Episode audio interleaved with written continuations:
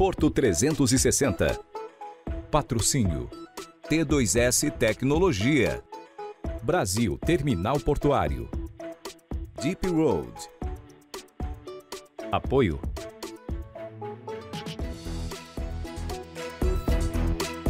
Apoio institucional.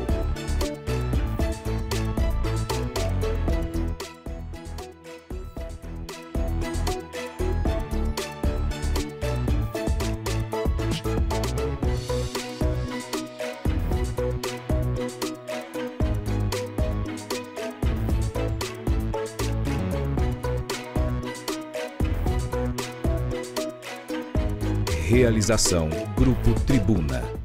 Olá, está no ar Porto 360, nosso espaço semanal para debater assuntos importantes em relação aos portos internacionais, portos do Brasil e principalmente em relação ao Porto de Santos. Esta semana vamos falar de logística, é isso mesmo. E os meus convidados são Renato Márcio, que é professor doutor da Strong Business School, e Júlio César, que é coordenador de gestão portuária da Fatec Santos. Primeiramente, Renato, obrigado pela tua presença aqui. Faz tempo que a gente não se fala, que a gente não se vê, desde o reality, né, que foi um grande sucesso.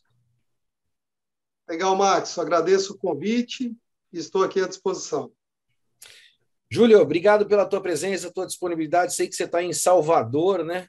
Estava deitado numa rede, tranquila, aí o Maxwell te convidou para vir aqui falar de logística, né? Todo mundo tem essa imagem de Salvador, né? A imagem da rede, da coisa boa. Eu estou aqui a serviço também. É um prazer estar essa tarde aqui com vocês, falando de Porto, falando do nosso grande Porto. Para começar a nossa conversa, né, eu queria introduzir, pelo menos a nossa audiência, dentro dessa questão uh, logística portuária, né? E perguntar para os dois, né? Vou começar pelo Renato e depois ouvir a opinião também do Júlio. Eh, Renato, qual é o papel da logística portuária no mundo moderno? Bem, Max, a logística, é, propriamente dita, ela tem o papel de fazer a conexão entre o fornecedor de um produto e o seu cliente, o seu consumidor. Então, a, a logística é a parte responsável por dar acessibilidade, levar o produto até as mãos do cliente. E, com isso, é, procurar reduzir custos, procurar entregar dentro dos prazos. A gente bem sabe hoje, quando a gente faz uma compra pela internet, a ansiedade que o consumidor tem ao clicar e efetivar a compra, ele quer que o produto dele chegue o mais rápido possível. Então, Imagine só o produto atrasando um minuto. Uh, um minuto, tudo bem, mas um dia, dois dias, ele não, é, ele não tolera esses atrasos mais. Não adianta eu ficar dando desculpas é, para o meu consumidor. Então, quando o atraso é pequeno, coloquei aqui até para a gente entender, é, é, a gente até consegue contornar. Mas quando você fala de atraso, por exemplo, um produto vindo da China, atrasando vários dias porque ficou parado no porto, aguardando liberação, isso tem um impacto grande.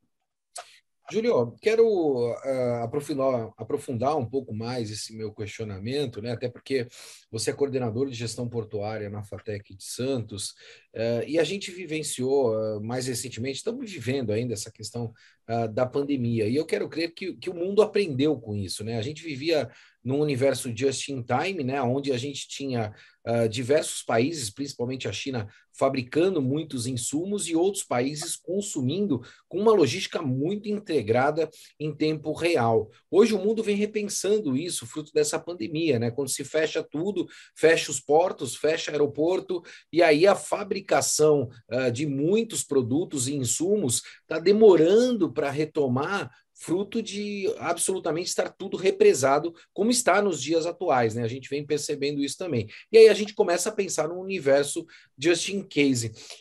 Essa nova, esse novo arranjo logístico mundial, é, a gente vai tendenciar para esse universo just in case, né, na tua percepção, uh, fortalecendo principalmente as indústrias nacionais ou não? A gente volta uh, devagar mas a gente vai continuar nesse universo de dependência uh, muito grande, principalmente da China. O just case é uma realidade, né? Acho que o mundo vivenciou a revolução industrial. Nós estamos vivendo uma revolução pós-pandemia. Obviamente, não dá para o setor portuário ficar de fora. porque o porto é atividade meio. Então, ali passa toda a cadeia produtiva, toda a cadeia de supply. Em algum momento, ela vai passar ela vai sair para um determinado porto, seja de qual país ou seja de qual região. Então, o porto, ele como atividade meio, ele acaba sendo expressivo na atividade de supply, de fornecimento e fabricação. Que a gente vem percebendo que nem neste exato momento, teoricamente, nós aqui no Brasil, eu em Salvador, vocês em Santos, ah, a pandemia acabou. Não, na China está em plena pandemia. As indústrias estão parando, os portos estão parando. Se não me fala memória, acho que ontem parou o porto de Singapura. Né? Então, o porto de Singapura, né? Então, parar um dia, seja qual porto for, né? quando a gente eleva por questões de segurança, SPS Code, né? para nível 2 no Porto de Santos, cada terminal assume um custo aí X, né? por hora, por dia. Então, aumenta o custo. Então, por isso a gente está vivendo essa inflação global. Então, acaba onerando todo o setor produtivo, acaba onerando o setor produtivo, acaba onerando as cadeias produtivas e as cadeias de atividade de logística. Porque logística nós temos algumas atividades, armazenagem, movimentação, expedição. Então, o professor Renato citou na resposta anterior é, o problema do atraso. Não, nós estamos discutindo hoje que o Mercado Livre ele fala que entrega em 24 horas. Os Correios está soltando uma campanha estratégica que ele vai entregar no dia. Né? Então, nós estamos ainda mais acelerando o processo logístico e o setor portuário, com certeza, os processos, normatizações que envolvem muita questão de os órgãos, né, Receita Federal. Então, tenho certeza que estamos atentos a isso. Existe um acordo global, que na verdade é o acordo. Agora me fugiu o nome do acordo e o número dele, né? Quem fala muito bem é o Caputo, nosso Caputo, o amigo Caputo. Gilino Caputo. Né? O Gilino Caputo. Mas eu vou lembrar, né? o acordo de Bali, né? O acordo de Bali, ele transaciona, ah. né? Ele transaciona esses ideais nos seus artigos, no que ele versa, é, do ideal, né? Então, nós estamos aí reformulando e modernizando o ideal para uma logística melhor, obviamente, a logística portuária e aeroportuária também estará dentro desse contexto, dentro dessa ordem mundial, que eu não diria que ela é nova, ela está sendo inovada neste momento pós-pandemia. Eu, eh, eu, quero aprofundar um pouco mais esse tema com os dois, porque eu acho que é extremamente importante nesse momento que a gente está uh, ah, vivendo. Né? O Renato comentou em relação ao atraso, né? e o Júlio ainda foi lá e enfatizou a questão do atraso, mas eu estou muito mais preocupado com a falta, né? A gente está percebendo hoje a falta de insumos, por exemplo, insumos eh, de componentes eletrônicos que são fabricados na China. E a gente tem uma alta dependência, agora estou falando aqui eh, de Brasil, né, desses insumos, né? A gente importa muito esses insumos pela nossa indústria estar completamente sucateada aqui dentro uh, do nosso país. E o nosso comércio exterior ele está baseado importar uh, produtos acabados e exportar commodities, né? Então nós temos ainda essa alta dependência. E aí vai o meu questionamento para os dois. Não está no momento uh, para que a gente comece a pensar, eu falo começar a pensar porque ninguém ainda está pensando nisso, em fortalecer a relação porto-indústria e necessariamente uh, uh, o Brasil se tornar mais competitivo nesse sentido, gerando também mais empregos para que a gente possa uh, passar por este momento inflacionário de uma maneira um pouco melhor? Faz sentido essa minha afirmação, Renato?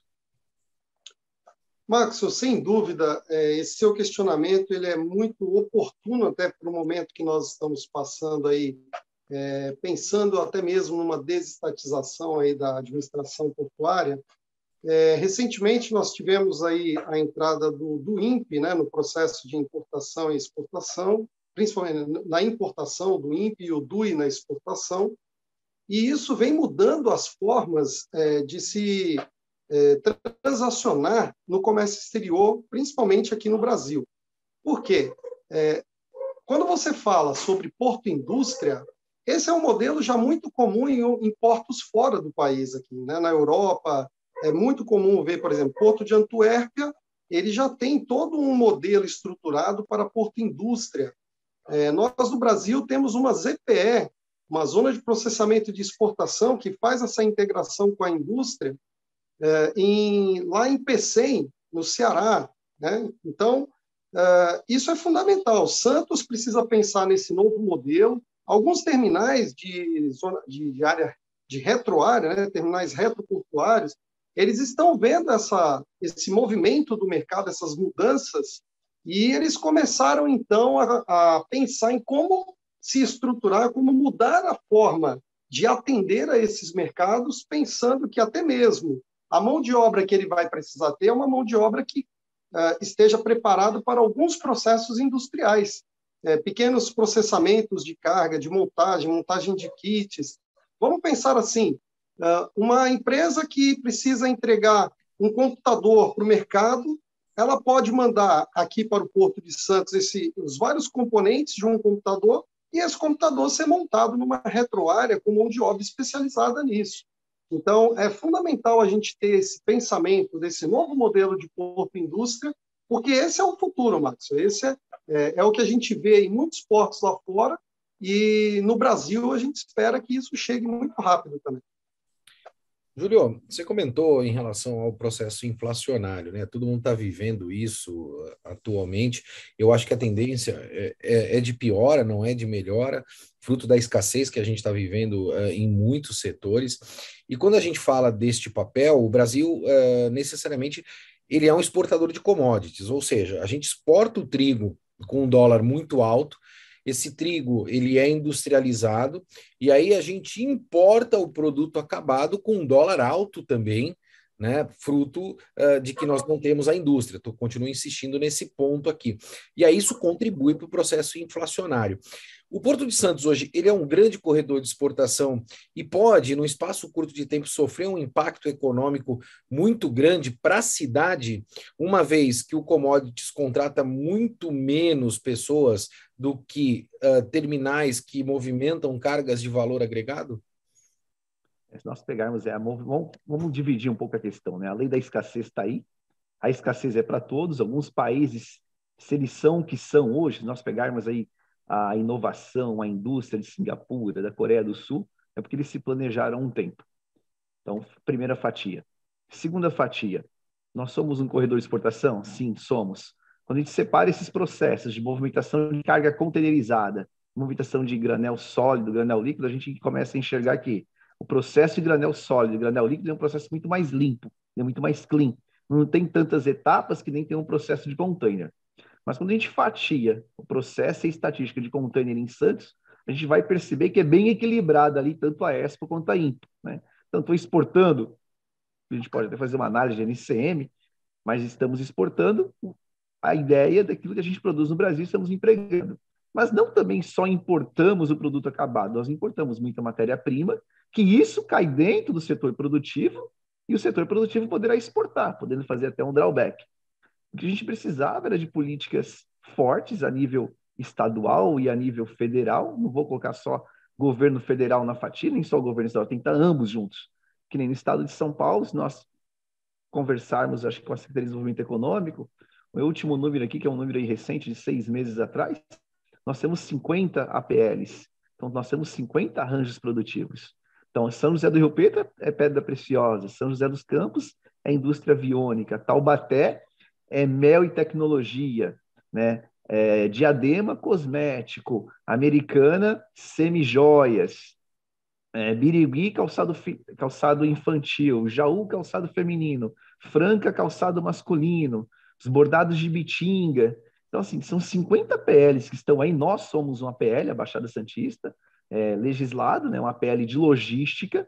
Então, o que a gente precisava era fomentar essas atividades esses setores produtivos, independente se é indústria, se é ser, serviço, para que nós tenhamos um resultado na balança comercial brasileira. Somos um Estado forte? Sim, somos.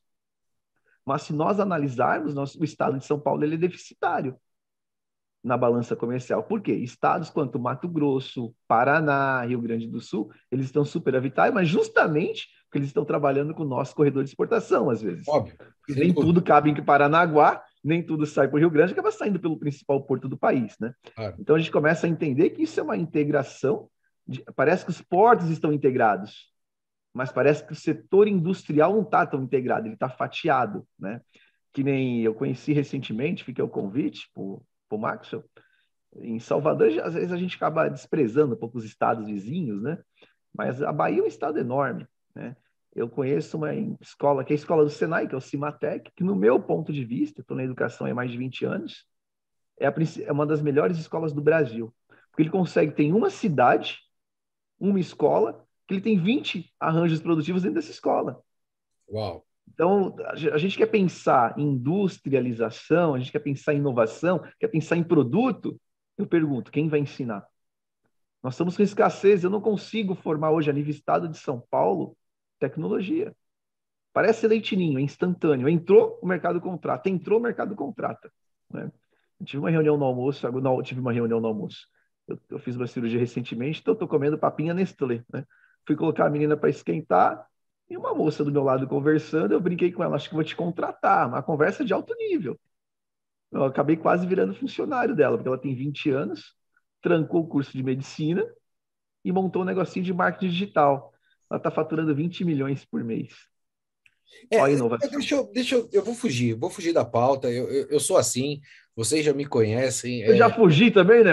É, é, eu, eu, eu, gosto disso, eu acho que é, debater com quem conhece do tema, né, faz esse, é, esse Porto 360 que eu digo, né, uh, ser nosso e a gente ter essa audiência gigantesca que a gente tem, porque na verdade a gente acaba quebrando alguns paradigmas, né? E aí eu quero entrar é, com os dois, estamos com dois professores aqui, depois a gente volta para a pauta. Eu quero entrar exatamente nesse ponto.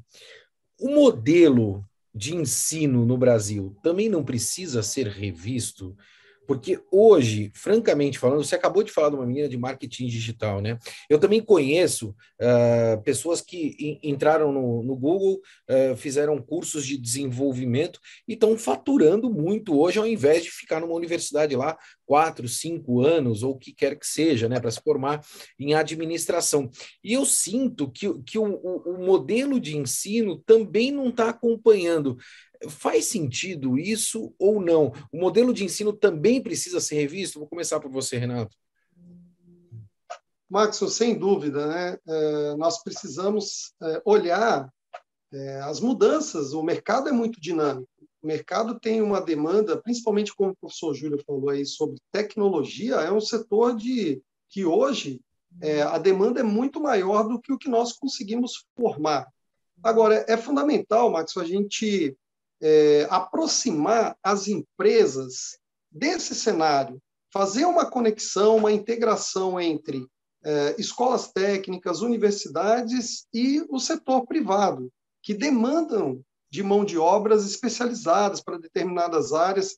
É, isso, essa, isso é muito é visto de uma forma muito positiva, é, porque eu consigo trazer o, o, aluno que está hoje numa escola, numa faculdade, para dentro do cenário real, quando ele faz uma visita técnica em uma empresa, quando ele tem a oportunidade de participar de um programa, de um projeto dentro de alguma empresa, isso aproxima o aluno da prática, aproxima o aluno para que ele entenda como que aquele mercado funciona.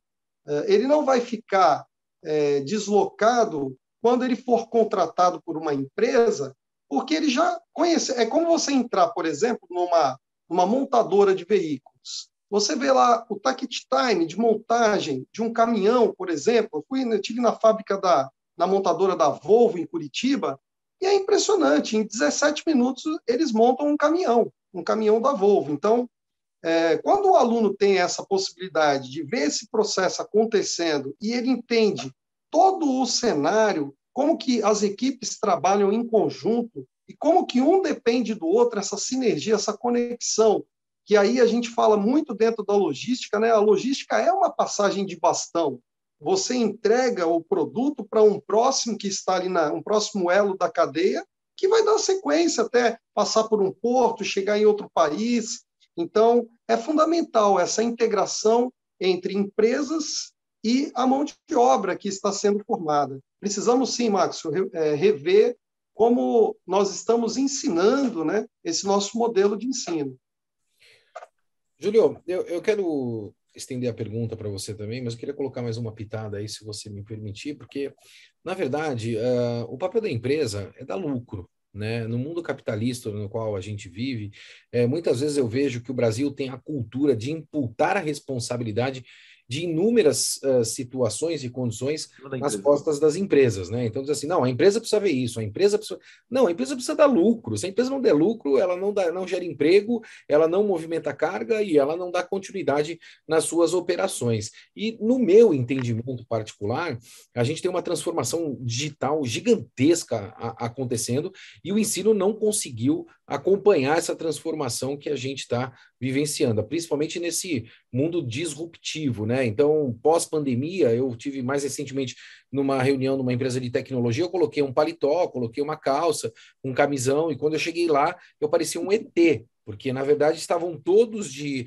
bermuda, chinelo, é, camiseta regata, né? E uma empresa que faturava algo em torno, fatura, perdão, algo em torno aí dos seus 180 milhões de reais por, por ano, né? Então imagina só, eu me senti igual a um ET, e eu, eu, eu me sinto em certas uh, condições de usos e costumes, vamos dizer assim, né? Um pouco ET, eu tento me adequar, né? Porque a gente vive com essas duas gerações. E aí eu vou fazer a minha pergunta para ti, Júlio. Qual é o desafio que a gente tem, uh, não só educacional, né, mas também deste universo de transformação digital dentro do setor portuário e também no setor logístico do Brasil? Bom, tá aí o desafio lançado, né? Eu participei da, da criação da Universidade Corporativa da Infraero, né?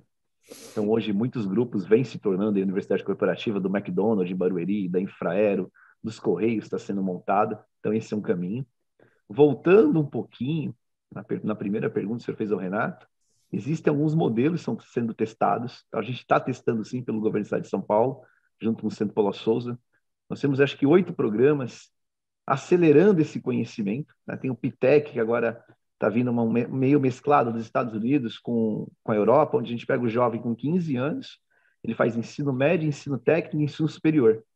Só que desse ensino médio, técnico superior, a gente entrega ele com 20 anos formado e ele com 200 horas de conhecimento dentro da empresa. Então a Volkswagen está com a gente, a IBM está com a gente. Outro programa é o programa Minha Chance, que está com a gente, a Oracle está com a gente, é, Google, Microsoft, Salesforce formando muito rápido em paralelo à faculdade para o ensino técnico. Né? Os cursos são de 60, 80 horas e eu não, a gente não dá conta de formar no estado de São Paulo. Se eu formar 20 mil em um mês, os 20 mil estão empregados no mês seguinte, porque o mercado está muito dinâmico. Então, a gente vem sendo reformulado é, esse nível de conhecimento, de formação, na verdade. Agora, quando a gente fala em logística, quando a gente fala em porto, né, nós não temos. É, qual é a escola portuária no Brasil? É Santos. Eu posso viajar para todos os portos do Brasil. Quando você vê um profissional diferenciado, ele passou por Santos. Então a gente percebe que Santos é o celeiro do ensino e da aprendizagem prática profissional na área portuária. E falta, na verdade, curso de gestão portuária no Brasil. Nós estamos em 2022, o único curso de gestão portuária público no Brasil é o da Fatec Santos. Não deveria ser o único, deveria ser uma centena. Agora, como que o mercado reage? Até porque para ensinar a gestão portuária vai faltar professor em algumas áreas do país. Em Santos a gente tem dificuldade, até porque adoraria ter o professor Marcelo Patrício da Santos Brasil no meu corpo docente. O conheço, amigo, excelente profissional, excelente profissional, mas não consegue conciliar a parte profissional com a parte acadêmica. A parte acadêmica tem uma vocação, tem que ter uma dedicação, tem que ensinar. Então, nós estamos aprendendo e reaprendendo a cada dia a entender o mercado, mas hoje eu posso garantir para vocês que o mercado está muito mais próximo do ensino público. Né? Antes era um de costa para o outro. Hoje o mercado já está junto. Para você ter uma ideia, nós conseguimos fazer um convênio aí com esse AMS, do Médio Superior, com a SPA, né, Autoridade Portuária de Santos, com o Grupo Cesare, né, pela Universidade Corporativa Cesare. Então, vem aí já uma nova formação, eles estão chegando na FATEC agora, é a primeira turma, eles já fizeram ensino médio e técnico só vão ficar dois anos e já saem como ensino superior. Então, acho que é uma mão de obra nova. Agora, nós precisamos também entender um pouco da legislação. Quando que nós teremos um... Quando que o Porto vai dar oportunidade para os jovens? Se nós pensarmos que o modelo que está... A... Surgiu a 8.630, veio a 2.615, mas não entrou nenhum estivador novo em Santos. Nós temos o estivador mais velho do Brasil. Mais velho? Ok. Mais experiente? Também mas em algum momento essa produtividade e eficiência ela começa a entrar em choque. Será que não está na hora de nós pegarmos as experiências que nós temos na estiva, nos sindicatos, nas empresas, e começar a ensinar o jovem. Porque, por mais que a empresa tenha que dar lucro, ela também está dentro de um contexto social. E o principal ativo social dela são as pessoas que trabalham e moram no redor. Então, não adianta ser uma mega empresa e o redor está todo danificado. Então, essa construção do desenvolvimento social se faz em conjunto: Estado, empresa e sociedade. Concordo com você, Júlio. Eu acho que, que realmente é um, é um assunto, é um tema que a gente precisa é, ter uma grande preocupação, é, principalmente porque a gente percebe né, que uh, o setor portuário, já comentei isso em outras oportunidades, está envelhecendo, as grandes lideranças também estão envelhecendo e a gente não está construindo novas lideranças. Até porque é, eu falo que o setor portuário sempre foi muito feudal, né? A gente tinha, tinha muitos feudos, né? E as pessoas tinham muita preocupação uh, de tratar uh, de certas questões, né? Porque necessariamente, Júlio, a gente percebia que o setor portuário ele crescia fruto de ineficiência. Hoje não, ele cresce fruto de oportunidades. Existem muitas oportunidades, né? Por exemplo, a gente está falando aqui é, de logística e a gente ainda não conseguiu resolver o problema da malha ferroviária na margem direita, né? A gente não tem uma pera ferroviária na malha direita aqui, na margem direita, perdão. A gente não tem um aeroporto próximo do maior porto da América Latina. O aeroporto mais próximo é o, é o de Congonhas, que na verdade é um aeroporto doméstico, né? Não é nem um aeroporto internacional. Então a gente tem uma série de dificuldades, mas infelizmente, a gente chegou ao final do nosso programa. Eu quero falar para os dois que a gente parou na primeira pergunta, tá? Então eu quero uh, deixar aqui para a nossa audiência, para o próximo programa, uh, como a tecnologia pode auxiliar a logística portuária e que mudanças ela pode provocar. Qual a sua visão sobre a integração dos modais para melhorar o atendimento ou escoamento de cargas no Porto de Santos? Qual a participação dos portos secos na logística portuária? Você acredita que a implantação de um aeroporto em Santos vai contribuir com a logística portuária? O Porto de Santos está preparado para os desafios logísticos para atender a aceleração do consumo mundial? E, por fim, como a cadeia produtiva afeta as operações portuárias? Isso foi só o que ficou para trás dá da pauta. dá para falar 24 horas aí. 24 eu, ia entrar, eu, ia entrar, eu ia entrar como exemplo o Porto de Rotterdam, né, Bélgica. Na minha opinião, Rotterdam é uma das cidades mais modernas da Europa. Né? Nós estamos indo com uma missão agora para Roterdã, com inúmeros executivos, com uma agenda uh, bastante técnica. Qual é a data quem está organizando? É o pessoal da Vasco? É o, é pessoal da Grupo Tribuna que está tá organizando, é, e quem está cuidando da agenda sou eu. Então, depois até compartilho a agenda com você para você dar uma, dar uma olhada. Quem sabe eu não, não embarco aí com vocês?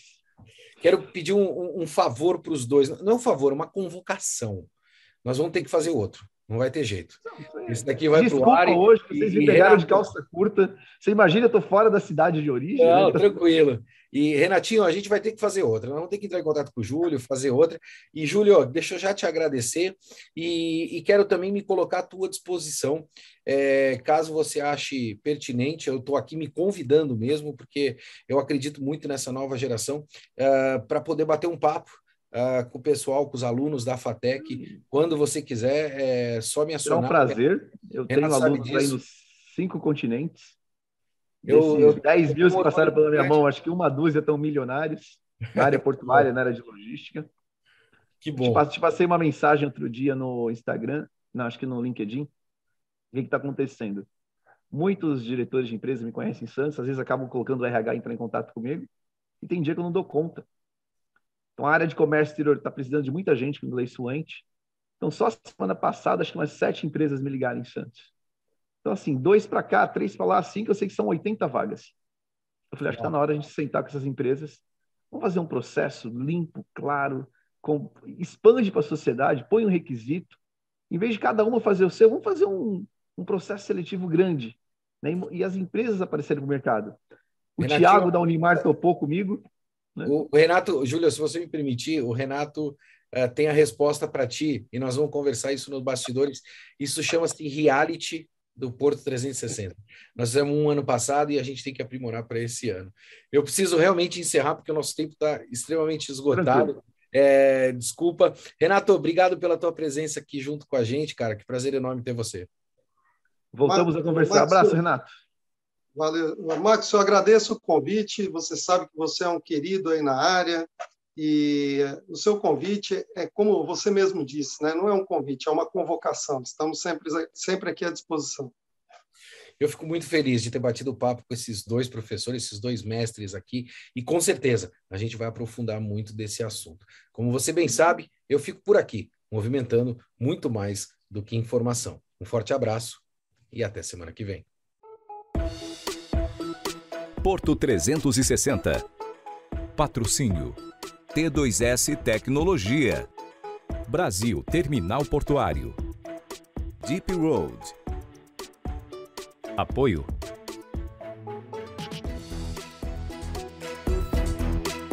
Apoio institucional.